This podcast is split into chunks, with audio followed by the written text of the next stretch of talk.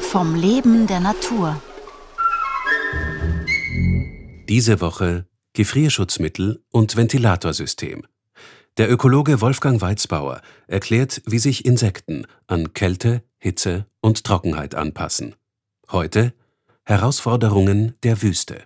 Die Schwarzkäfer aus den Wüstengebieten sind also absolute Überlebenskünstler. Das äh, hängt einmal damit zusammen, dass sie eine sehr starke Körperhülle haben wie einen Panzer.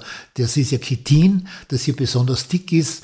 Und an der Oberfläche des Hinterleibs haben sie zwei Flügel. Sie sind nicht mehr flugfähig, die meisten Arten nicht mehr. Und die Flügeldecken sind miteinander verschmolzen mit einem Art Nutfedersystem. Und auf der Oberseite dieser Flügeldecken gibt es eine ganze Reihe von verschiedensten Strukturen. Alle diese ganzen Strukturen, auch bei schwarzen Tieren, zählen als Wärmereflektoren. Etwas ganz Besonderes besitzen diese Wüstenkäfer in hohem Maße. Das ist das kryptonephridiale System. Das sind lange Schläuche.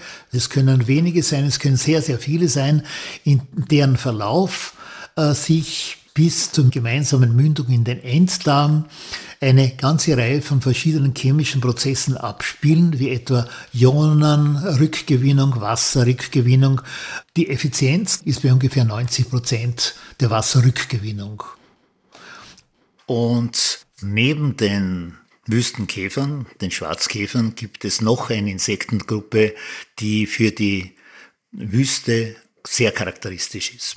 Und zwar sind es Ameisen. Ich greife also hier besondere Spezialisten heraus, die gehören äh, zur Gattung Cataglyphis. Also, diese Wüstenameisen sind deswegen so interessant, weil sie sich in einem Temperaturbereich bewegen, äh, in dem es für andere Insekten und auch für Wirbeltiere in der Wüste eigentlich nicht mehr zuträglich ist, nämlich in der höchsten Mittagszeit. Der Sand kann sich bis zu 70 Grad aufwärmen und Genau in dieser Zeit, wo keine anderen Fresskonkurrenten unterwegs sind, sind diese Ameisen unterwegs, um Aas zu sammeln, also Hitzeopfer, die auf den Sand gefallen sind, die werden also hier eingesammelt. Um nicht selber jetzt auch zu den Hitzeopfern zu werden, haben diese Ameisen ganz charakteristische Anpassungen. Erstens sind sie sehr, sehr schnelle Läufer. Sie haben extrem lange Beine. Diese Laufgeschwindigkeiten, die sich bei je nach Art zwischen 70 Zentimeter und 100 Zentimeter pro Sekunde bewegen, ermöglichen es ihnen auch also einen gewissen, unter Anführungszeichen, Fahrtwind unter ihrem Körper zu bringen und sich auch höher in den langen Beinen vom Boden abzuheben.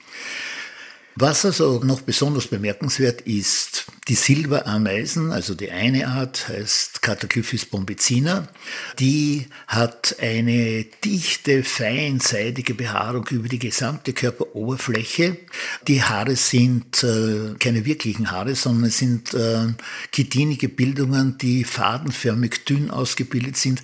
Und diese, unter Anführungszeichen jetzt wieder Behaarung, hat die Eigenschaft, dass sie sehr stark das Sonnenlicht reflektiert und gleichzeitig hat man im Elektronenmikroskop festgestellt, dass sie nicht rund sind im Querschnitt, sondern dreikantig. Also die Reflexionsmöglichkeiten sind hier um ein vieles größer und gleichzeitig können die auch sich in ihrer Körpertemperatur in Form von Maxithermie sehr stark erwärmen. Ihre Körpertemperatur kann bis zu 55 Grad erreichen. Und die Erklärung ist die, dass äh, sie in ihren Eiweißen bestimmte Hitzeschockproteine besitzen, die ihnen diese Anhebung der Körpertemperatur ermöglichen. Gefrierschutzmittel und Ventilatorsystem.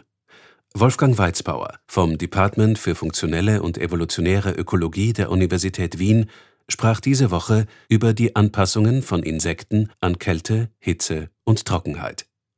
Eine Sendung im Rahmen des Ö1-Schwerpunktes zum Thema Insekten. Gestaltung und Redaktion Renate Plim